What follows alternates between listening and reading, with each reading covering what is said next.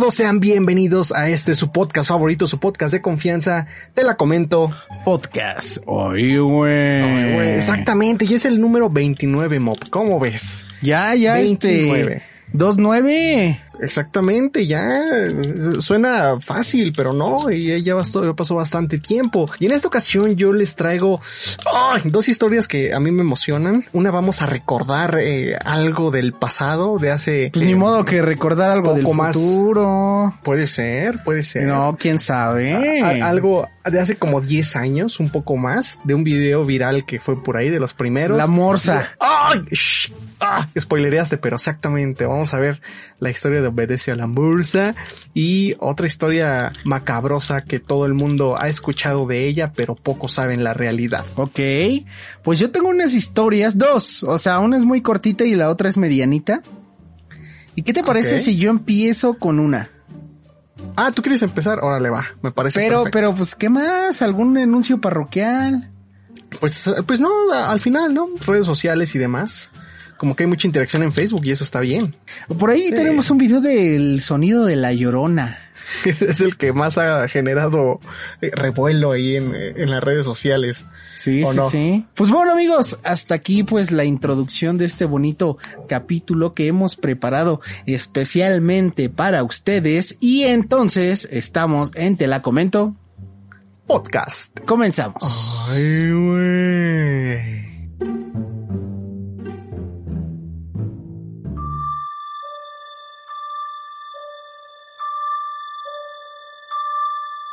Y bueno, amigos, voy a comenzar yo porque hoy traigo dos historias. Voy a empezar con la más corta. Pero, Alberto, Eu, dime. tú eres mexicano y tú como buen mexicano sabes quién es el personaje más recordados los domingos por la mañana y por los cuatres de la provincia. Chabelo. Chabelo, A ver, ¿puedes explicar a los amigos de otros países que no sepan quién es Chabelo?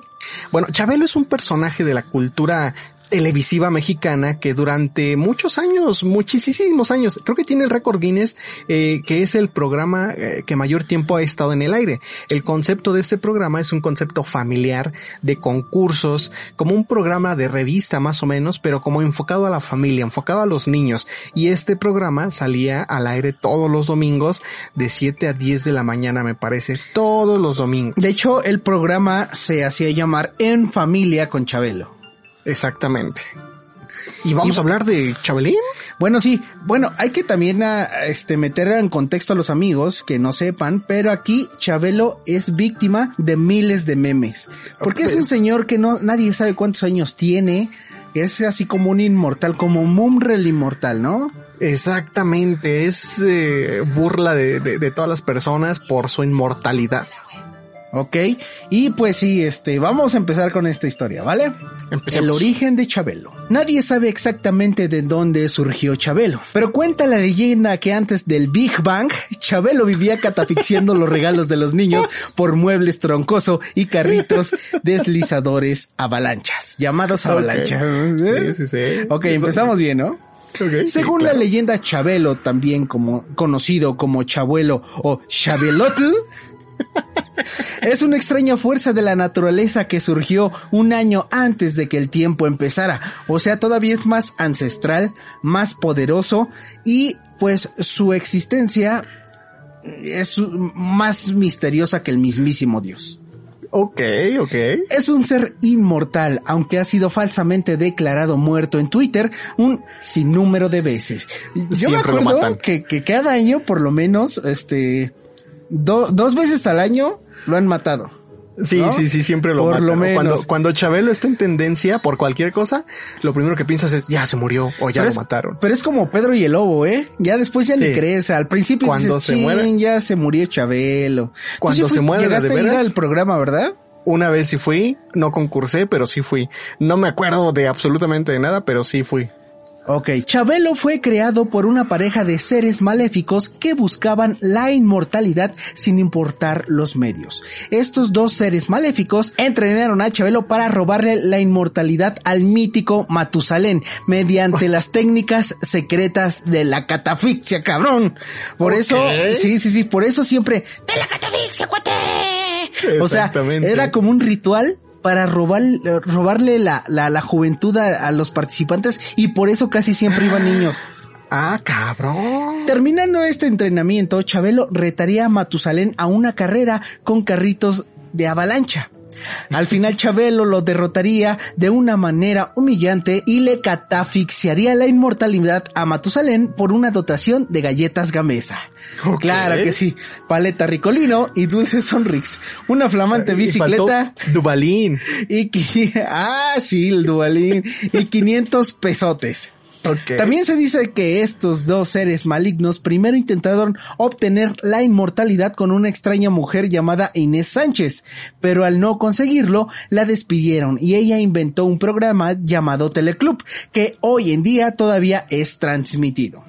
¿Qué, qué es eso? No sé, pero así lo Teleclub, jamás lo había escuchado. Cuenta- cuentan antiguos textos egipcios que todos los fines de semana transmitía un estúpido programa de concursos para niños. Wow. Desde uno de los foros principales de las instalaciones de la pirámide de Giza. o sea, desde las antigüedades tenía su programa, güey. Tenía su programa, ok. Actualmente se ha encontrado un escrito en la biblioteca de Alejandría que avala que el hecho de que el programa de este niño tiene miles de años de existencia, porque hay que recordarle que Chabelo es un niño, o Es sea, tiene niño, el personaje de un niño, porque tiene este pantalones cortitos, güey. Sí, exacto. Tenis coloridos. ¿Y cómo viste el origen de Chabelo? Pues eh, yo no lo conocía, fíjate, pero tiene toda la lógica del mundo. O sea, eh, si, si- si existen escritos ancestrales de la evolución humana, de la creación humana, qué bueno que ya sacaron a la luz cómo es el origen del buen Chabuelo. Sí, y pues amigos, si ustedes tenían dudas, si les gustaban los memes, si se reían de esos memes y no conocían Chabelo o sus orígenes, pues aquí están. ¿Cómo la ves? Exactamente, esta es la verdadera historia del origen de Chabelo. Ay. Ay, ¡Cuate! No me sale, güey. ¡Adiós, cuate!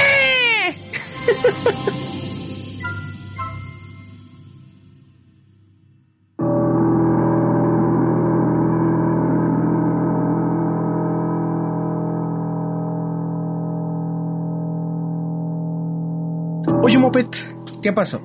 ¿conoces asesinos seriales? Pues sí, he conocido muchos asesinos seriales por las series de televisión, por los podcasts, por varias cosas ya como que estuvieron un tiempo de moda Ok. y ahorita como que otra vez están olvidando un poco, pero ya toda la sociedad quedó empapada de esa cultura, por así decirlo, o de ese conocimiento sobre los principales asesinos seriales. Para ti, ¿cuál es eh, como que el más eh, famoso, el más conocido? El más conocido yo creo que el descuartizador, ¿Cuál descuartizador? Jack, Destripador. Jack el destripador, o si no, déjame pensar, pero ¿de qué país? En general, o sea, de los conocidos. Yo creo que el destripador. Pues en esta ocasión les voy a contar. ¿Y si sabías que ni se llamaba Jack? No, Les voy a contar la historia verdadera de Jack el, distripa- el destripador. sí, sí, sí. Sí, exactamente. Voy a hablar de Jack el Ah, mira, destripador. ya, ya te spoilería dos historias hoy. Entonces, pero, pero esta saber, se vale porque querer. pues así voy a empezar. Va, va, va. No pasa nada, no pasa nada. Jack the Jack Ripper. el- The Ripper. Jack el Destripador es el nombre dado a uno de los asesinos seriales más famosos de la historia, quien se cree tuvo al menos cinco víctimas en el área de Whitechapel en Londres, en la época de 1888. La verdadera identidad del asesino nunca fue revelada. Es que y en el esa misterio época, del caso, En Ajá. esas épocas era más fácil ser un asesino descuartizador, yo creo. Ahorita Eh, ya en no. esas épocas era más fácil hacer todo, güey. Era, era eh, una inmundicia vivir así, güey. Y más en Europa, güey. La caca. Fíjate, es todo, todo, todo, todo. Todo era una porquería. Y más eh, en esta zona de Whitechapel, era la pobreza de los pobres, güey. Pero qué bueno que no hablan español, si no se ofenderían con lo que estás diciendo. Exacto. La verdadera identidad del asesino nunca fue revelada, y el misterio del caso ha despertado el interés de miles de personas en todas partes del mundo. Es mundialmente conocido. Los asesinatos perpetrados por Jack el Destripador son una buena referencia de cómo era la zona de este Londres en los tiempos victorianos. La llegada masiva de inmigrantes irlandeses, rusos y de otros países del este de Europa colmó Londres hasta llevarla al punto de la sobrepoblación. Era un reverendo desmadre. Pues aparte, o sea, por ejemplo, si estamos hablando de Europa y Ajá. nos remitimos a las épocas, este, por ejemplo, de los castillos y todo eso, ¿sabes a qué olía esa, eh, a medievales? ¿Sabes a qué olía esa? güey. No, No o sea, desodorante, güey. tal vez gracias a eso son primer mundo. Pero nunca aquí los aztecas y los mayas hacían tales porquerías, la neta. No sabemos, güey. No, no, ellos hacían sus hoyitos y los tapaban como gatos. Bueno, eso sí, eso sí. Ok, continúa. Hacer caca en la basinica, abrir la ventana y tirarlo, dime que no es una porquería, güey. Sí, está de la chingada, güey. Ya ni los perros hacen eso, güey. Ni los gatos, güey. Los gatos, sí, sí, sí, este, tapan su caquita, güey. Cochina gente puerca, pero continúa, continúa. Los crímenes, el alcoholismo y la prostitución también eran bastante comunes en el este de Londres para esa época, y le dieron a la zona una mala reputación caracterizada por la inmoralidad y el pecado, que luego fueron personificadas en Jack el Destripador y sus crímenes. Pero no que no se llamaba Jacqueline. Es que ese es el punto. Ahorita, más adelante vas a ver cómo nadie supo quién era, pero pues... eh, ah, ¿nunca pues, lo atraparon? Nunca lo atraparon, güey. Ok, a ver, a ver, continúa. ¿Por qué? Pero tú te preguntarás, Moped, ¿por qué es tan famoso? Ok, sí. Diversas películas y series de televisión han estado inspiradas en Jack el Destripador. Por ejemplo, Ripper Street en la cadena BBC y en cientos de las teorías que se han propuesto con respecto a la verdadera identidad del personaje. Pero, ¿qué es de este caso tan especial que continúa interesándonos aún después de más de 130 años? Después de todo, Jack el Destripador solo asesinó a cinco personas. Más adelante hablaremos de esto. Bien Eso no lo poquitas, convierte exactamente, sí, es que ese es el punto. Fueron poquitas, pero la manera en cómo las asesinó. O tal vez le gustaban los tacos de tripa, güey. Pues ni tanto porque no se los comía, lo dejaba todo su desmadre ahí regado. ¿A poco? ¿Te, te gustan los tacos de tripa? Sí, claro, Son güey, son, chidos. deliciosos, cabrón. Eso no lo convierte en el asesino serial más macabro de todos los tiempos, pero entonces, ¿cómo es que todos conocemos su nombre? Existe una razón para esto, y es que los periódicos de aquella época se enamoraron completamente de esa historia. Los asesinatos contaron con gran cobertura de los medios, tanto locales como espérate, espérate, regionales. espérate, espérate, Así- Así en... eh, Lo mataron, lo mataron. Entérense de lo que pasó en la colonia. ¿Cómo se llama una Traemos colonia la de foto, güey? traemos la foto. ¿Cómo que este, Whitechapel. Eh, en Whitechapel traemos la foto. Lo mataron, lo mataron, le sacaron las tripas y se las dio a comer a su hija. ¿No? de los perros, exacto. Imagínate en ese entonces, güey. Eh, logrando que la historia fuese conocida alrededor del mundo. Entonces, eh, a, a fa- a raíz de que los periódicos eh, comenzaron a darle gran cobertura mediática a, a este caso, es por eso que todo el mundo conoce esta historia. es por eso que es tan los famoso. güey. registros que quedaron de esa época, porque en esa época, güey, casi na- nada se globalizaba. Exactamente. Ajá, sí, exacto. Y yo digo que fue más como de boca en boca. Entonces, Ah. esa fue la manera en cómo llegó a todo el mundo. Qué- qué Algunos casos logran captar la... ¿Cómo? Ah, continúa. Algunos casos logran captar la atención pública y que todos se interesen en lo que sucede, tal como ocurrió en el caso de O.J. Simpson, de la eco- en la época de los noventas, por ejemplo. El nombre Jack el Destripador, que fue posiblemente creado por algún periódico, reafirmó la infamia de este criminal y lo convirtió en una figura de culto.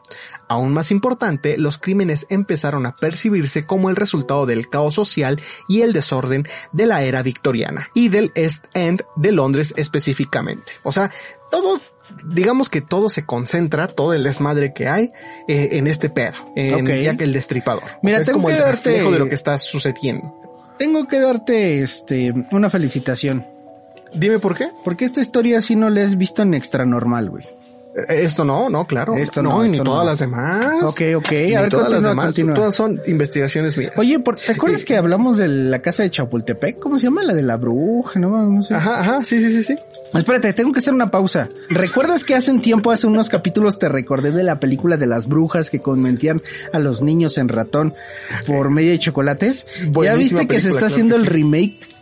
No. sí, Anne, chingón, Hathaway va a ser la bruja ser la- principal, güey. La, mayor, qué chingón, Sí. güey. Yo digo que va a estar muy eso sí buena, me ¿eh? emociona. Me Y a- emociona tanto como el, el lanzamiento de Tony Hawk. ¿Y sabes por qué? Porque Anne Hathaway qué? es una muy bu- buenísima actriz. Actriz y guapa. Sí, Sí, sí, sí. Me Continúa. emociona. ¿Y sabes para cuándo? 2021, 2022, yo creo, ¿Quién ¿no? sabe? Pero pues ya por lo menos la tenemos. Bueno, ok. Y tú hace rato me preguntaste, ¿nunca lo atraparon? Pues la verdad es que no. Las extensas investigaciones policiales, los registros y expedientes creados y la amplia cobertura mediática nos permiten tener una idea detallada de cómo se llevaron a cabo las investigaciones en ese momento. Pero a pesar del arduo trabajo realizado por las autoridades y las más de 2.000 personas que fueron entrevistadas, la policía nunca halló al culpable. La tecnología forense y policial de la época claramente no era tan avanzada como la que existe en la actualidad. Pues ni que estuvieran el- en Ecatepec, aunque tú tengas tecnología, mira, todo se les escapa. Yo creo que es, ya es similar la tecnología de ese entonces a la que la ahorita que- en sí, sí, sí, así de, híjole, pareja, trae este, trae la bolsa para meter las evidencias. Pero Exactamente. así con las manos llenas Pero de, la- chile de Valentina, de, los, de, de- sí, güey, de los los- de los chetos rojos, güey. Sí, güey, de los Fleming. Y el East End de Londres estaba repleto de laberintos y callejones que hacían de la investigación una misión aún más complicada. O sea, no, no había manera de saber quién era, güey. O sea, a pesar de todos los estudios que se habían hecho, los estudios forenses y así, no había manera, güey. Deja eso, casi siempre que atrapan a alguien, no es como las series de Estados Unidos de que, ah, sí, conectan hasta el granito de mugre que Exacto, fue cultivado en la tierra y solamente se encuentra, no, no, no. No, güey. Casi siempre Ah. agarran a los, a los, a los criminales, asesinos, porque alguien los delata. Casi siempre. Exactamente.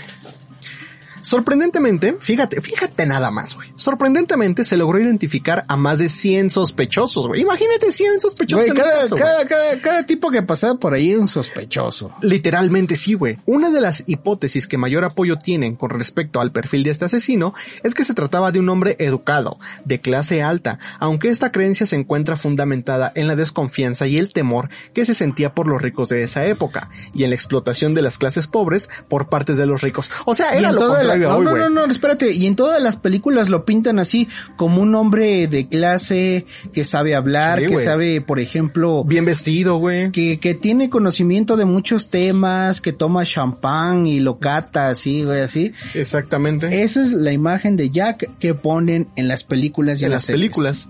Sí, es con base en todos estos estudios que se hicieron. Pero fíjate el contraste de ahora, güey.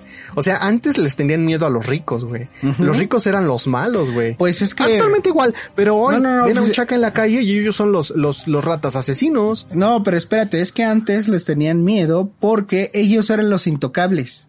O sea, no los podían tocar porque tenían dinero, por eso mismo. Sí. Por eso Y- pensaban que era alguien de la ellos. clase alta. Exactamente. y que tenían todos los medios para ocultarlo y para comprar a las, a la las gana, autoridades y a la gente para que no hablaran. Exactamente. La extensa lista de sospechosos incluye prácticamente a cualquiera que se haya encontrado remotamente vinculado al caso, así como a algunos otros que casi con total seguridad no tenían nada que ver con estos crímenes, como por ejemplo el nieto de la reina Victoria, Louis Carroll. O sea, hasta la realeza se vio inmiscuida ahí, aunque no tenía nada que ver. Ok. El nombre que ha sido normalmente relacionado con los asesinatos es el del abogado Montage du Druid, quien fue hallado muerto en el río Támesis poco después de haberse perpetrado el último asesinato. O sea, lo vieron muerto y dijeron, fue él.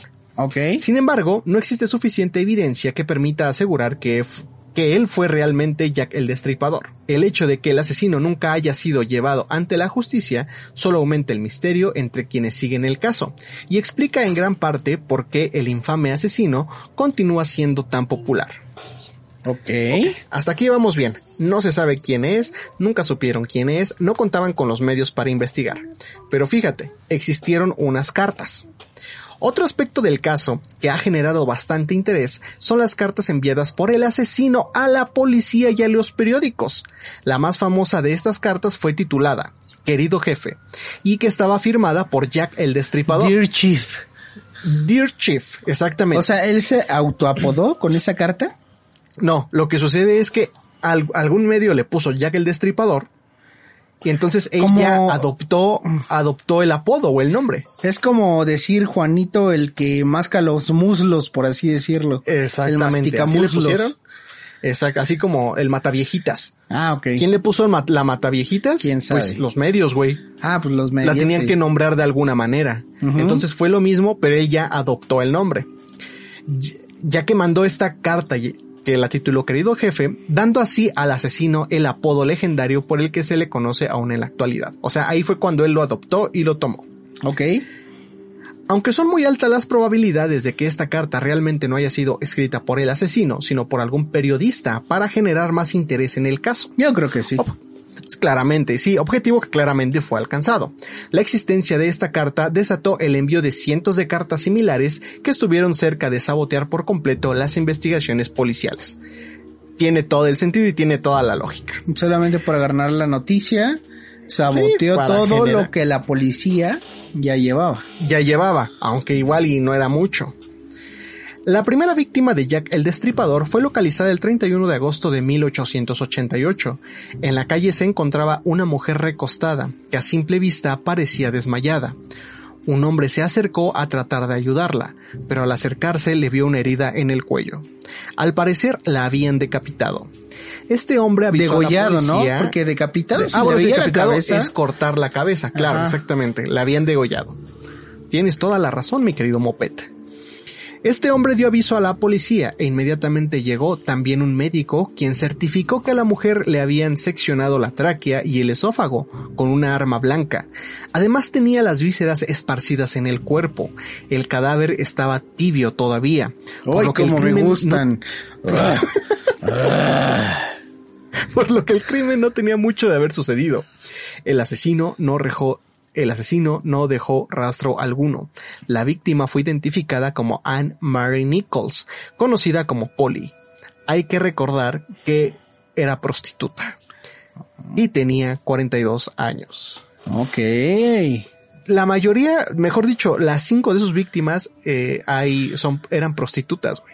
Por el hecho de cómo era esta ciudad que en un principio mencioné que era un caos, que era un cagadero y había mucha prostitución, mucho alcohol y demás. Ok, y aparte se le facilitaba porque pues nadie iba a saltar por ellas, ¿no? Exactamente. Siempre ese tipo de personas son personas vulnerables, son personas que pues eh, su, su vida las, las ha orillado a estar alejadas como de, de una familia como tal, ¿no? y O sea, aparte si como... van- Ajá, Dime. dime. O sea, si van y asesinan a, un indigente, que no tiene por qué suceder tampoco, porque es un ser humano, pues es más difícil que un familiar pueda comenzar eh, una investigación, ¿no? A alguien que pues no, no vive en estas situaciones de calle, por ejemplo. Es lo mismo con las prostitutas y demás. Y ahorita pasa lo mismo, ¿no? Por ejemplo, como dices, las merectrices, para no decirle tan feo, las merectrices no, no es un, un trabajo eh, que, que esté como protegido por el Regulado, gobierno claro. o regulado, como para que lleguen los policías a levantar la escena del crimen y que le pongan este pues importancia, ¿no? Sí, exactamente. Son, son personas marginadas dentro de la marginación. Ah, pues, dentro de en la sociedad. y pues está cabrón eso, ¿no? Sí. Aquí ya hablamos de la primera de sus víctimas. A ver, espérame. El 8 de... Dime. Dice guau guau guau gaga. ¿Ya? Si ja, es broma, aquí es donde serás adoptado. Yo ya tengo una familia, pero estoy aquí para hacerte nuevos amigos. Será mi amigo, serás mi amigo, ya. Dice que iba a llegar una familia aparte. Ya. El 8 de septiembre cometió el segundo asesinato. Era Annie Chapman, de 47 años, que también era prostituta. Y ya grande también, bueno, pasaban Sí, los sí, 40 ya, años. Exactamente, la primera fue de 42, la segunda de 47. El doctor George Baxter, cirujano de la policía, declaró que sus intestinos estaban a un lado del cuerpo, sobre su hombro derecho, y una parte de su estómago se encontraba junto al hombro izquierdo. La sangre esparcida por todo el cuerpo era inimaginable. Mira, aquí, por favor, antes de que continúen, pónganle pausa al podcast y vayan a ver el video del Dross de los intestinos. Está bien bueno. ¿De Dross? Sí, de Dross. ¿De qué es, güey? Pues véanlo, véanlo. Ok, ahorita lo voy a ver, ahorita lo voy a ver. ¿Cuánto te pagó Dross por este comercial? No, es mi amigo. Ah, ok, perfecto. Sí, Muy sí, bien. Igual, espero que en algún momento Dross también nos haga una mención en sus videos. Yo creo que sí, yo creo que sí. Espero. El 30 de septiembre, el terror invadió las calles de Whitechapel, pues aparecieron muertas dos prostitutas. La primera fue Elizabeth Street, cuyo cuerpo fue encontrado con una sola herida que atravesaba del cuello que atravesaba el cuello de lado a lado. Elizabeth Calle. Ah, no, perdón, lo, lo pronuncié mal, es Stride. Stride. Ah, Stride. Ok. Stride. Sí, ¿verdad? dije street. Ajá. Se cree que fue interrumpido mientras la degollaba, porque no se había ensañado tanto. O sea, como, con la manera en cómo la encontraron, ellos eh, dedujeron que justo en el momento en el que estaba cometiendo el asesinato, alguien lo interrumpió y la dejó así. Y por eso no se, Se le más. chispoteó. Se le chispoteó, so- sola- solamente le alcanzó a, a cortar el cuello y se dio a la fuga. Y la segunda, al parecer, fue asesinada La cuarta, ¿no? No, es que, es- o sea, sí es la cuarta, pero estamos hablando del 30 de septiembre. Que, se encontraron dos, mujeres muertas. Que ¿En fue el el, día mismo que lugar? mató a dos. No. Y la segunda, al parecer, fue asesinada media hora después. Su nombre era Catherine Eddowes. Ya que el destripador se ensañó en este crimen porque la degolló, le mutiló la cara, le arrancó la nariz y tenía una herida que iba desde la vagina hasta el esternón. Ah, Además, le extrajo un riñón, se pasó de lanza. Y en la pared encontraron un mensaje que decía que no se tenía que culpar a los judíos, el cual fue borrado por la policía para no generar desmadres. Y Hitler, sí, fue un judío. ¿No? Exacto, güey. Sí, estaban en su bar mitzvah con su yarmulke, fue un judío, yo lo vi. Yamulke, güey. Sí, güey. A ver, continúa. Hay dos mujeres que quiero aquí. Mi cuchillo está en buen estado. Es un cuchillo para estudiantes. Y espero que les guste el riñón. Soy Jack el Destripador. O sea, ya empezaba a firmar como lo nombraron. Exactamente, pero este mensaje se también lo escribió en una carta. Ok. Y lo más interesante es que esa carta fue subastada en 2018, güey. Alguien la tenía y subastó esa carta y en chinga la compraron. Durante un mes hubo cierta calma en el distrito y fue hasta el 9 de noviembre que ¿Distrito apareció Federal? muerta. No, no, en el distrito de ah, Huacha. ya, ya, ya. Sí, sí, sí, no, ahí todavía no. Eh, todavía no era el, el DF ni la CDMX. Ok. Y fue hasta el 9 de noviembre que apareció muerta la quinta víctima de Jack el Destripador. Era Mary Jane Kelly, una joven prostituta de 21 años. La encontraron en su habitación con el cuerpo completamente cercenado, y se dice que sus senos, corazón y ojos fueron encontrados sobre una mesa. Los órganos estaban esparcidos a su alrededor y las paredes manchadas de sangre. Ahora sí que se echó un taco de ojo, ¿no? de, de ojo, de chichi, de todo, güey, de corazón. Con este crimen atroz se escapó el asesino y nunca jamás fue identificado. Mira, yo, yo tengo una teoría A ver, ¿cuál es tu teoría? de que tal vez sí el asesino mató a, tal vez a la primera, la segunda, tal vez a la tercera porque se encontraron juntas, no sé. Ajá. Pero ya lo después fue imitación cuando decía, aquí estuvo Jack. Y yo creo que el primero dijo, no, ya, ya me están buscando, le voy a bajar. Yo creo que los últimos ya fue nada más este, alguien que se quiso aprovechar de querer hacer eso y utilizó nada más el nombre que ya existía como para que le echaran la culpa a él. O sea, Jack no fue. Yo creo que el primer, más. el primero yo creo que ya no, ¿eh? Porque ya estar alardeando cuando al principio no lo hizo, ya se me hace como que para que le echen la culpa a él que ya lo había hecho antes. Pues sí, o sea, como para que no, este, so- levantaran sospechas sobre otro asesino, ¿no? Es lo que estás dando a Ah, entender. sí, sí, sí. Pues puede ser, aunque también este, los asesinos seriales pues tienen la mente retorcida, ¿no? Entonces. Mira, yo he visto vari- varias pistas. series y yo ya soy un experto en eso, ¿eh? Ah, ya eres experto. Sí. Ah, muy bien. Entonces deberías ir a Whitechapel a, a abrir el caso, carnal. Nah, que, A que ver, flojera, a ver. ¿no? Allá eh, avientan la caca y la orina por las ventanas, qué asco. Ya, ya no, güey. Ya, ¿Quién sabe? ¿Quién poquito, sabe? Y pues bueno, esta fue la historia y lo que se conoce. Aquí cerramos las heridas con, con, con, con hormigas, güey. Exactamente. Aquí suturamos con cabeza de hormiga, güey. Te curas eh, los chipotes con azúcar, por ejemplo. No, no, espérate, con, con aceite y azúcar, güey. Sí. ¿Qué te, qué te pareció esta historia? Güey, güey, el, el susto te lo curas con bolillo, güey. Con bolillo, un güey, bolillo de la panadería, güey. Exactamente, tiene que ser un bolillo recién horneado. Sí me gustó la historia porque realmente no sabía cuál era o qué había detrás de él, pero fueron muy poquitos asesinatos, como que no, yo no le puedo llamar un asesino en serie. Primero por el número de asesin de asesinatos que cometió supuestamente y segunda porque fue lo que te digo, no creo que él los haya cometido todos. Creo que ya después alguien, él se asustó, lo dejó de hacer el primero y ya después Ajá. alguien agarró eso o Se se, colgó en su benefició. nombre. Ajá, sí.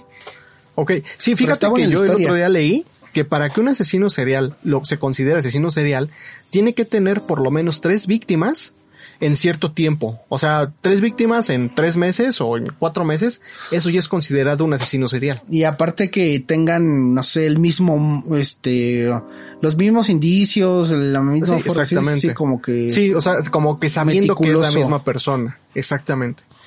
Entonces, hasta aquí la historia de Jack el Destripador, que hasta hoy yo no sabía que ni siquiera sabían quién era. O sea, eso es lo, lo más curioso de todo. No, nunca se supo quién fue. No, nadie. Igual y sí se llamaba Jack y le atinaron.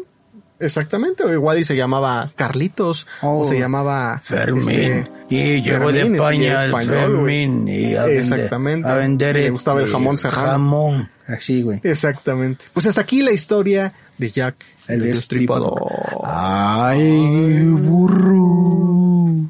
¿Qué? ¿Nada? Dije, Ah, ay, burro. ok. Va. Va.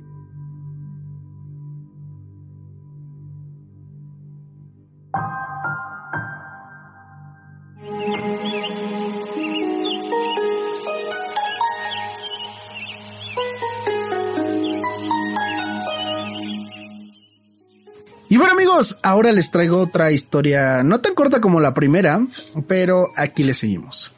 Se llama, así se titula, ¿eh? Nevada Tan, la asesina de 11 años. ¿Ya la has Ay, escuchado? No, jamás lo había escuchado, güey. ¿Nevada Tan? Sí, Nevada Tan o Nevada Chan es que es origen asiática, es el nombre que se le conoce popularmente a Natsumi Tsuji, una chica japonesa que a los 11 años estudiaba en una escuela de Sasebo en Nagasaki, Japón. Natsumi se caracterizaba por su entusiasmo en los deportes, el internet, las películas y por ser una alumna excelente, quien obtenía las calificaciones más altas. Ya sabes, la típica morrita Sí, de que la matadita. la, la, la que, maestra, no dejar tarea. No va a revisar la No revisar la pero, tarea. pero, pero es oriental. Es... Mario. Un test de coeficiente intelectual indicó que su inteligencia era altísima, casi 140 puntos. Además que gustaba de practicar deportes, sobre todo el básquetbol, ya que era una niña sana y alegre. Y alta. Sí, pues no sé, pero pues no, no se le notaba lo alegre porque tenía los ojos chiquititos, ¿no? Ok. Tiempo después descubrió el mundo de la violencia extrema, o sea, el gore, al ver la película japonesa Battle Royale. Battle Royale, como los juegos, los Battle Royale, ¿no? Que ya se convirtió Royale, en un género. La cual trata sobre una sociedad futurista en que los escolares desafían a sus maestros, motivo por el cual el gobierno decidió crear un reality show seleccionando al azar un grupo de secundaria. Cada uno de esos integrantes será enviado a una, sería enviado a una isla desierta portando un collar, el cual explotará pasando cierto tiempo o si intentaban quitárselo. O sea, Juegos del hambre. eso es una película Ajá. Ajá, juegos del hambre, pero te ponían un collar de perro que si intentabas quitártelo explotaba y si tardabas mucho tiempo con él, explotaba. Aquí en la película la única forma de salvarte era asesinando a todos y tú ser el único sobreviviente, solamente así sobrevivías. Solamente así te quitaban el collar. Ajá. Ok. hasta que solamente quedara uno vivo, al cual se le perdonaría la vida. Natsumi subió al internet su propia página de terror con macabras animaciones en Flash. La niña genio pronto comenzó a hacerse famosa en el mundillo del gore, subcultura amante de los dibujos gore violentos, y su página tuvo mucho éxito.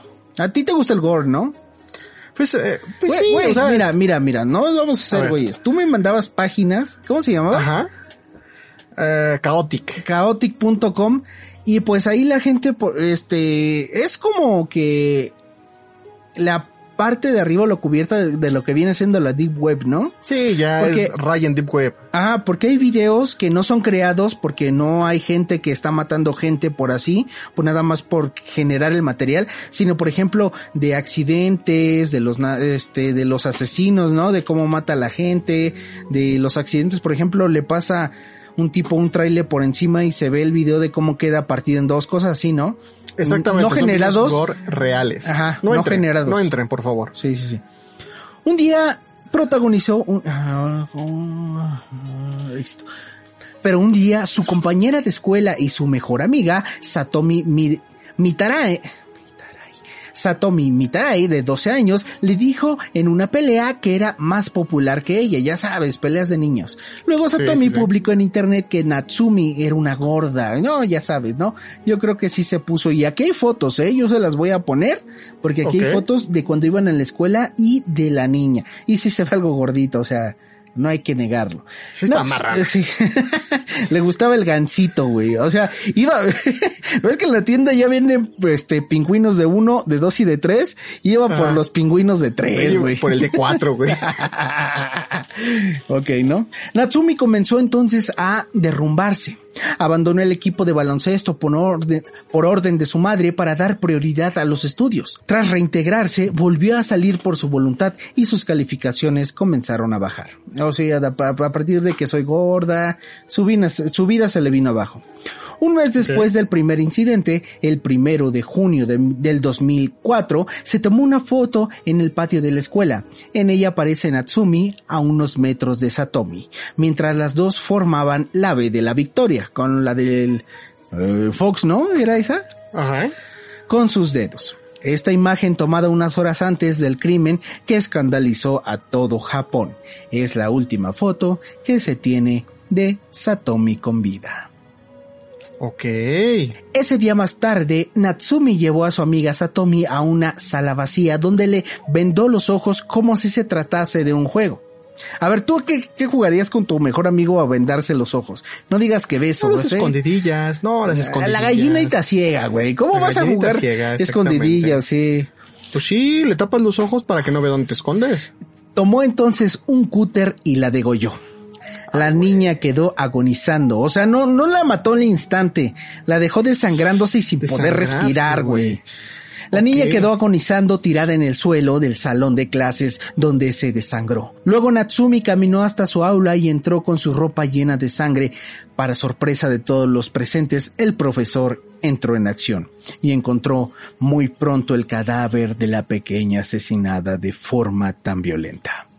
Ay, güey. Natsumi, en el camino hacia su salón, bajó una escalera donde varios alumnos la vieron y comenzaron a fotografiarla. Aquí está la fotografía, eh, con la ¿Neta, sudadera, el cúter en la bolsa y llena de sangre. Ay, güey. Esas, esas fotografías fueron incautadas por la policía, pero inspiraron a muchos seguidores a recrearlas. O sea, las que les voy a enseñar son recreaciones.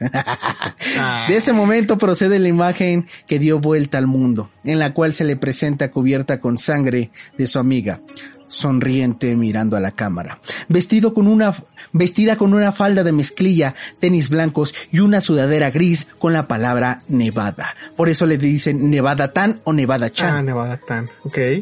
En el pecho llevaba esa, esa inscripción, dentro de cuyo bolsillo aún se ve el cúter rojo lleno de sangre y desde entonces comenzó a conocerse como Nevada Tan o Nevada Chan, que en japonés quiere decir la niña nevada. Es la historia oriental de lo que sucede cada ocho días en Estados Unidos, ¿no? Pues sí, yo De creo los que... asesinatos en las escuelas, Yo güey, creo que en pues- Estados Unidos sucede ya tantas veces, tanta, no sé, que ya ni siquiera lo pasan en las noticias, nada más porque Y- hay alguien importante. Y realmente todo se deriva del bullying. ¿Te das cuenta? Sí, del bullying, porque ni siquiera los videojuegos, ¿eh, amigos, no, me No, los no, no, toquen. no, videojuegos no. Bullying. No, nada. Cuando llegó la policía, Natsumi confesó su crimen y mostró arrepentimiento. He hecho algo malo, ¿cierto? Lo siento mucho, dijo mientras la arrestaban. Las leyes japonesas prohíben que su nombre verdadero se publicara por ser una menor de edad acusada de un crimen grave. Se referían a ella únicamente como chica A. El público se estremeció al saber que, que la niña asesina contaba con tan solo 11 años. Tras un juicio que se convirtió en un circo, fue encontrada culpable de asesinato en primer grado y condenada a nueve años de prisión en la penitenciaría de Sasebo. Una O sea, noche... nueve años, güey. Iba a salir a años. los 19 a matar más. No, pero espérate, es que A ver, a ver, una a ver. genio, güey. En Japón se respeta mucho las reglas, güey. Mucho la ley y sí las cuidan, güey. O sea, aunque sea un criminal, sí cuidan su, su, ¿cómo se llama? Su integridad. Su integridad y por eso mismo no dejan que este tipo de información salga tan pública a todo el mundo. ¿A poco habías escuchado esta historia? no, güey, jamás. Pues ahí está, güey. Continúa. Ah, una noche, un conductor de noticias de TV Fuji, por un supuesto descuido, mencionó al aire el nombre de Natsumi Tsuji, así que se supo su verdadera identidad a nivel mundial, aunque sus fans siguieron, siguieron refiriéndose a ella como Nevada Tan. Al ingresar al penal, Natsumi fue visitada por varios psicólogos infantiles y psiquiatras criminalistas, quien le practicaron exámenes y análisis. Todo concluyeron que se trataba de una chica perfectamente sana, sin ningún desorden mental. Hay que recordar que estaban diciendo que era muy inteligente y en la historia de la vida de toda la existencia, algunos eh, asesinos eh, tienen una inteligencia por arriba del promedio. Exactamente, su coeficiente intelectual es superior al promedio. Porque siempre, Como bien lo dices. o- o yo, siento que terminan haciendo cosas que no les hacían hasta encontrar esta que pues por lo menos significan algo para ellas y pues ya las la hacen. Yo, yo siento que se, se saben tan inteligentes que, eh, exacto, como tú dices, no, no las hacían, pero se saben tan inteligentes que se creen capaces de hacer cualquier cosa. Y mira que Cualquier cosa sí. de una manera perfecta y nadie los va a descubrir. Ok, imagínate cómo estaba la japonesa mientras mataba. Le diagnosticaron que padecía el síndrome de Hikomori, en el cual los que los padecen se aíslan y no quieren salir de su casa ni tener trato con la gente. Pero esto solo era un síntoma y no explicaba la conducta asesina de la niña. Lo más impactante del caso es que en Internet obtuvo una legión de fans en todo el mundo que se dedicaron a rendirle homenaje en forma de dibujos, muñecos, juegos de video, animaciones, canciones, poemas e incluso un himno. Varios sitios de Internet había- hablan sobre su vida, publican los dibujos que ella real, publican los dibujos que realizaron y las fotografías que se han recuperado. Un grupo de rock alemán que basó su música en la ira se puso el nombre de Nevada Tan y la banda llamada Fecal Matter Discorporated le dedicó un disco a ella y a todas las pequeñas japonesas que asesinan gente. Ay, güey. Ay, Güey. ¿Cómo, cómo puedes dedicar un disco a las japonesas que asesinan gente, Y güey? esta es la historia de Nevada Tan, la niña asesina de 11 años. Güey, está muy chingón esa historia. Y pensando en eso, ¿cuántas debe de haber, güey? O sea, no cuántas niñas asesinas, sino cuántas historias de ese tipo, güey. Que no se salen, que no salen a la luz precisamente por, por lo que dices de eh, el encubrimiento. Sí, es muy eh, hermético el país, eh, es muy hermético y prefieren que se quede como que acá entre amigos, a que Sí. hablen diciendo así como en Estados Unidos otra vez un tiroteo de alumnos en la escuela, quién sabe qué, Con y tantos así. muertos, exacto. Y se le culpa porque venden armas públicamente y cosas así, mejor ellos se quedan callados y lidian con sus Ajá. problemas. Jamás pasó nada. Sí, Pues qué interesante. muchas gracias. Sabía que te gustaría.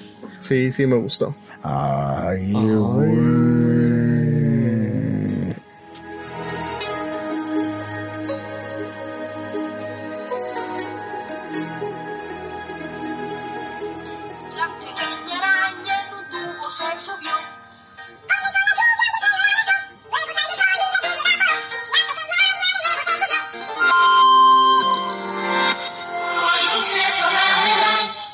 Acabas, Ay, acabas de revivir momentos muy traumantes de mi adolescencia. Yo también, güey, lo estoy viendo en este momento y fue así de, no, no, ya quítalo, ya quítalo. ya Era el quítalo". típico, era el típico de que lo, de, del que los que tenían su celular pero haz de cuenta que estabas en la galería y lo pasaba rápido así y, y agarrabas el celular con las dos manos y los alejabas de tu cara y lo pasaba rápido, güey. así de, híjole, ya se puso rápido, salirte, salirte. Exactamente, güey. Muchos deben de conocer esta historia, pero muchos otros no, porque ya tiene muchísimo tiempo. Pero tengo una duda, no sé si la tengas la respuesta. Ajá. ¿Fue un fenómeno mexicano o latinoamericano Eh, o mundial? Escúchame. Sí, sí fue mexicano y ahora te voy a decir qué es lo que sucedió. Ok. En esta ocasión les voy a comentar, eh, pues, la historia, eh, cómo se originó uno de los videos más virales y aterradores, de los primeros videos virales, eh, que se conoció eh, en todo internet, aterrorizando a muchas personas. No, en internet no, güey, nos las pasábamos por Bluetooth. El por teléfono Bluetooth, pero por Bluetooth. salió de internet, salió de ¿Quién internet. sabe? obviamente. ¿Quién sabe? No, sí, sí. A ver, a salió ver. de internet. Y en esta ocasión, bueno, ya lo mencionamos al inicio, ya escucharon el audio traumante, vamos a hablar del video de Obedece a la Morsa, Of Days de Walrus. de Walrus. Ok. Obedece a la Morsa fue uno de los primeros virales creepy que aterrorizó en la web. En el video publicado en octubre del 2017, aparecía un joven transformista bailando tap 17. 2007, perdón, Ah. 2007. Octubre del 2007. Aparecía un joven transformista bailando tap y mirando a la cámara, mientras sonaba la canción infantil Witchy Witchy Araña, De Barney pero el al revés. Exactamente. Creo que es la versión de Barney el dinosaurio. No sé. Parece, sí, Porque parece. también- Porque Barney es satánico, recuérdenlo. Porque también eh, sé que la cara ves que está como con polígonos. Ajá. Ese es de un juego de Super Polybius. Nintendo. Polybius. No, no, no, no, no. Es de. Star Fox. Ah, de Star Fox. Es de Star Fox. No, no es de Polybius, es de Star Fox. Bueno, un día les voy a traer la historia de Polybius también. Ah, ¿te acuerdas? Sí, tienes razón. Sí, Polybius. Con un poco más de un minuto de duración, este clip se transformó en la pesadilla de millones de cibernautas, quienes pensaban que se trataba de algún registro maldito, Bluetooth nautas, que incitaba de forma subliminar a unirse a una secta, o que su pálido protagonista los vendría a visitar durante la noche. es Sin que sí embargo, está bien todas- chuequito, güey. Está bien feíto, güey, pero... Es una Está bien enfermedad. fea su historia, sí, güey. sí. Está bien fea su historia, güey. Además de la enfermedad, ahorita les voy a contar. Sin embargo, todas esas teorías están muy lejos de la realidad. El video que se difundió en internet en ese entonces fue creado por el usuario Obedey Walrus, un mexicano identificado como Jorge, aficionado por la edición de videos y creepypastas. Como nosotros de morros, ¿te acuerdas? Exactamente, En- que, editábamos en, ¿cómo se llama? En, Me- ¿En qué, Movie Movie Maker. Maker? Sí, güey. Obviamente, nada más para recordar, las creepypastas son historias de, terror- de terror creadas eh, para internet con intención de asustar. Ok.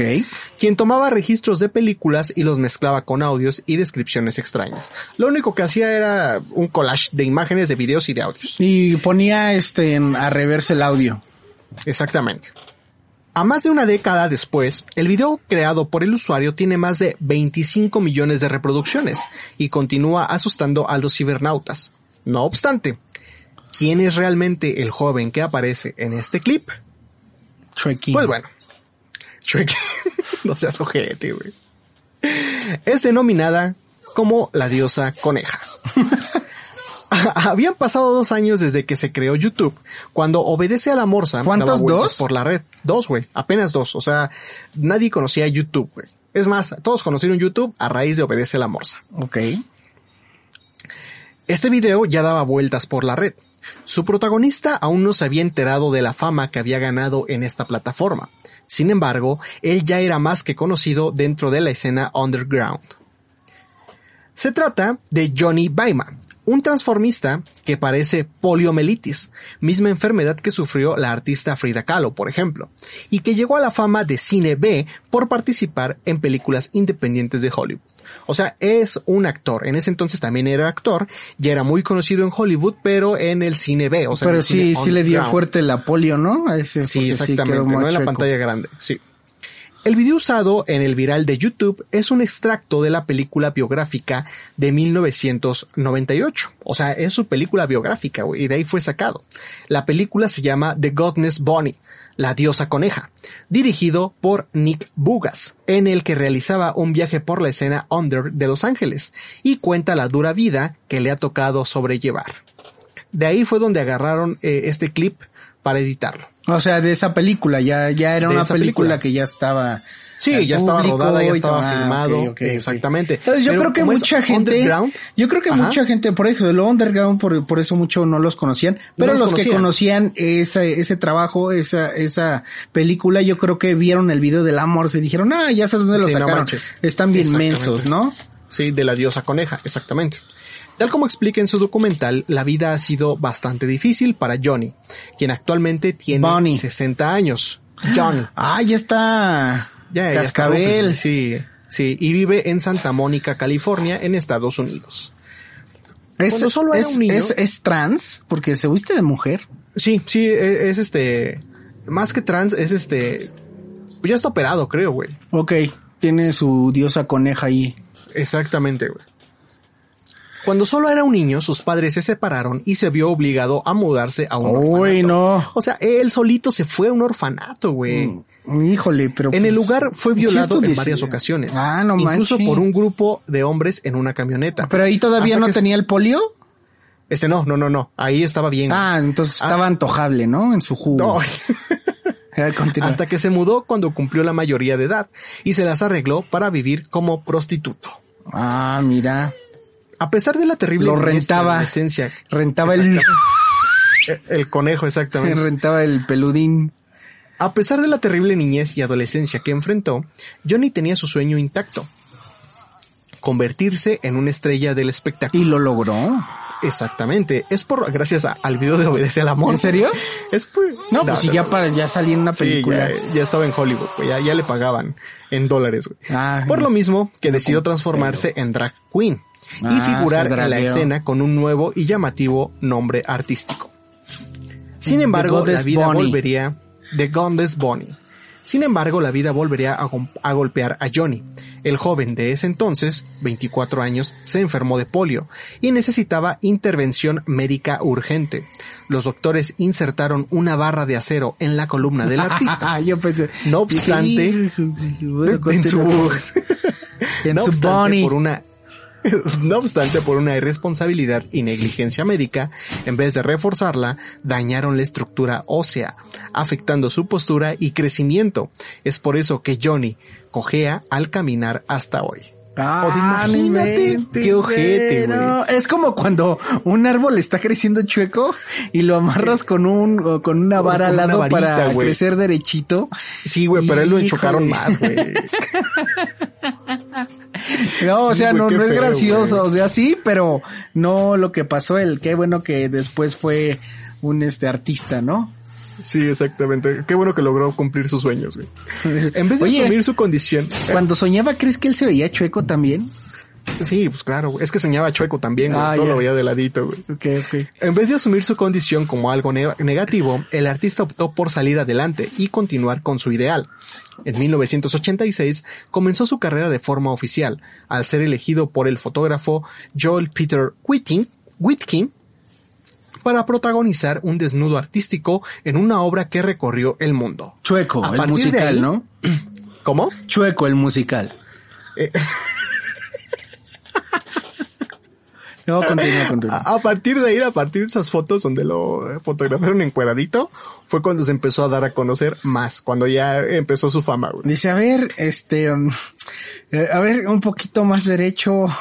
No, se no se ojete, pues se ve que estoy chueco. A ver, ¿saben? saben? Yo enchueco la cámara. A ver, a ver el perfil, a ver el perfil izquierda. El izquierdo, no los dos a la vez, no sea. a ver, continúa.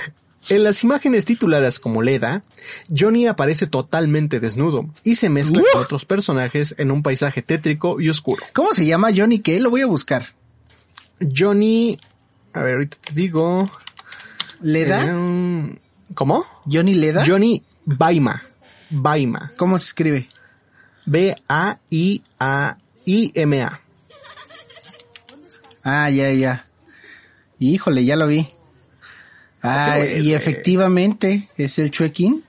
Ya ahorita ya, ya, bueno, ahorita estoy viendo fotos, yo creo que son más recientes y sí está bien cascabelerito, eh, ya. Sí, ya está viejo, güey. Sí. Desde ahí apareció en una decena de películas underground y sesiones de fotos, siendo su film más conocido y aceptado por la crítica su película biográfica, que ya mencionamos, la conejita qué? Bonnie. La diosa coneja, exactamente. Junto con la fama llegó el amor. Johnny se enamoró de un ex convicto a quien apodaban Rocky. Se fue a vivir con él y su suegra en una casa rodante. Quiero que la, La madre. que me des de rocazos el conejo, le dijo, ¿no? La, la madre de su pareja era muy cristiana y pensaba que Johnny era una chica y no un transvesti. ¿En serio? Ok, en serio, güey, en serio, en serio, en serio. A pesar que todo lucía bien, el ex prisionero no tardó en expresar su lado más violento y, maltrat- y maltrató al drag queen. Nuevamente, Johnny se quedó solo, sin hogar y siendo duramente criticado por su forma de vestir, identidad y vocación. Oye, estoy viendo fotos de los desnudos artísticos y sí le cuelga el morongo, ¿eh? El Pero creo que ya no, güey. No, ya no, pero se ven ahorita aquí las imágenes. Fíjate que yo pensé en buscarlas, pero eh, algo para mi mentalidad, para mi sana, para mi men- mentalidad, para que se mantenga sana, no las quise buscar. Mira, déjame decirte que, por ejemplo, estoy viendo imágenes también de obedecer a la morsa y está en su rostro. O sea, no es por hablar de la enfermedad, pero la enfermedad también los deja esqueléticos. En su rostro se ve muy flaco, pero ahorita ya está bien gordo de la cara. Sí, ya está toda su papada, ¿no? sí, ya. sí, sí. Parece difícil creer cómo una persona puede continuar poniéndose en pie luego de tantas caídas. Luego de tan, a pesar tal, tal cruel que le dio el, el, el parmavirus, ¿El aquel que, ¿qué? el Rocky. El, mira, entre el parvavirus, el Rocky, güey, yo ¿Cuál creo que sí tuvo. güey? Entonces, ¿cuál es, güey? Polio, güey. Ah, ya, güey. Y los dos le dieron duro y se pudo levantar, es un campeón, ¿eh? Es, Es un una campeón, campeona, lo que quiera. Es que, o sea, sí está cabrón. O sea, como a pesar de todo, todavía le sigue echando ganas, güey. Sí, a sí, pesar sí. de su mala suerte y así, A pesar- Johnny continuó avanzando. Johnny, Jonah. Johnny. A los 30 años interpretó el papel principal de la película biográfica de la criminal estadounidense Kate Ma Barker. Aunque obtuvo buenas críticas en los siguientes trabajos audiovisuales que participó, los directores le pidieron que fuese él mismo. O sea, Es así como reunió una decena de títulos entre la década de los 90 y 2010, e incluso apareció en uno de los videos más controversiales de Marilyn Manson, The Dub Show. Y sí, ese video búsquenlo, The Dub Show. ¿De y dope? ahí aparece, güey. ¿Eh? de dope, The Dope Show, ajá, exactamente, A ver, a de. Marilyn Manson, exactamente en el minuto 3.38. Y está macabro, y aparece y ahí está. ¿en el minuto sea, qué? 3.38. 338. Espérate, me estoy aventando un comercial de YouTube. Espérate. 3, 2, 1, va. 338, ya casi al final. Sí, sí, sí. Pero ahí aparece, güey, ahí está. Y pues también Marilyn Manson, pues es, este, pues todo una, pues un ícono, ¿no? Del, del, Ah, ya lo vi. de los. Está cabrón, va. Híjole, ya hasta lo hacen que el que se vea perverso, que se vea maldito, güey, que sea algo Sí. del diablo, güey. Pero, o sea, y, y todo fue a raíz, eh, y estoy casi seguro, güey. De la morsa, A raíz sí, del vi- de pues sí. a la morsa, güey. Pues Porque sí, dijo, este este güey da video- miedo, lo quiero en mi video.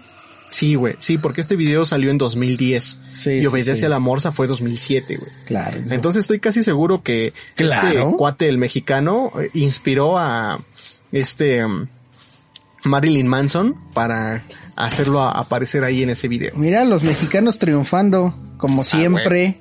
Ah, huevo. Hoy la estrella underground se encuentra Decir under- underground es como decir que son indie. No, no, bueno.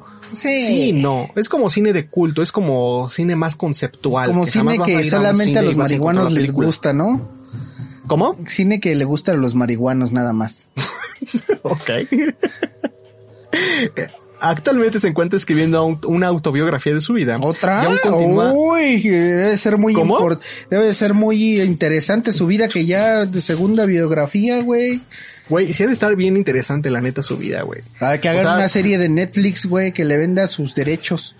Y pum, ¿no, güey? Así de el día de mañana la serie de la cone la diosa coneja. La diosa coneja. disponible en Netflix. Ok.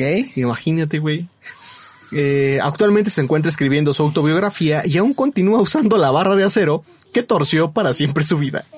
Esa es la historia de la diosa coneja, que eh, protagonizó uno de los videos más aterradores y virales de internet. Si tú eres como millennial de los que... No, eh, pues, si eres de la generación del mazapar, ni siquiera nos escuches. Exactamente, güey. Sí, porque, este, y si nunca has visto ese video de Belleza al Amor, sabe en YouTube y ahí te va a aparecer. Trámate un ratito, asústate un ratito, porque a mí sí eh, me generó mucho, eh, pues ruido en ese entonces. ¿Cómo? ¿Cómo ves la historia, Mob? Pues sí, pues sí. O sea, yo recordaba este video y no quería indagar más. Pero después en- me enteré que la carita eh, salía en un juego de Star Fox, de Super Nintendo y cosas así. Y pues obviamente pues no es real. Pero está bien tétrico. Todavía lo ves y todavía dices, híjole, no te voy a ver de noche yo solito. Ok, pues te recomiendo que lo veas ahorita. Ok. Ay, güey. Oye, oye, Y bueno, de esta manera concluimos el podcast de esta semana. Esta semana, Bastante sí. interesante, bastante interesante, me gustó. Oye, no tenía, Este, yo pensé, tra- trajimos historias que no están como tan en, lo- en el ojo del huracán, pero muy interesantes y van a ver que se van a estar zurrando por las noches. Exactamente, bien interesantes, bien tétricas y sobre todo, ¿sabes qué es lo más chingón? ¿Qué? Que son reales, hasta lo ah, de sí, Chabelo. sí, sí, hasta lo de Chabelo que surgió antes del tiempo mismo. Usando ¿Cuál fue la que te gustó más? Yo creo que entre la japonesa y la morsa, ¿eh? Esas dos. Sí, es que como hoy fueron cuatro, van a ser dos las que me gustaron más. Japonesa y Ah, morsa. Yo también, japonés y morsa. Porque Voy Chabelo ya sabían todo contigo. ¿Chabelo qué? Ya sabían toda la historia de Chabelo, ¿no? Claro, pues es que vienen todos los libros de texto gratuitos, güey. Sí. De la Secretaría de Educación Pública, exactamente. Debería ser. Y a ustedes, amiguitos que nos están escuchando desde su confinamiento, díganos cuál fue la historia que les gustó. Y nos pueden escribir en Facebook, Te la Comento Podcast, Instagram, arroba Te la Comento. ¿A ti dónde te pueden encontrar, Mob? En Facebook como Moped... No, no, no, en Facebook no me busquen, por favor, no los voy a aceptar. En Twitter como arroba Mopedsaurio y en Instagram como Moped-saurio. A mí en Instagram, Twitter y TikTok, arroba guion bajo keyframe. Y bueno, pues vamos a darle otra vez su mención a nuestro gran amigo Dross. Dross, sí, Como no sí, tiene sí. visitas ni nada, vayan a regalar Vayan, a su likes canal. y todo, todo es real. Y aparte también tengo un canal de, por ejemplo, de YouTube. También es, este, de, de terror. Esas sí son historias de terror. Para que te surres en la noche, agarres tu virgencita y te persines. Y se llama Jugando con el Terror. Y también lo puedes encontrar en Spotify. Jugando con el Así Terror. es, vayan, suscríbanse y consuman también ese contenido que también está muy chingón. Bueno amigos, hasta aquí el podcast de hoy, esperando que sea de su agrado y pues un gusto estar otra vez comentándola contigo. Exactamente, el gusto es mío y pues bueno, ah, vamos a ver, vamos a toquetearnos mientras vemos el video de Obedece al Amor. Adiós. Bye.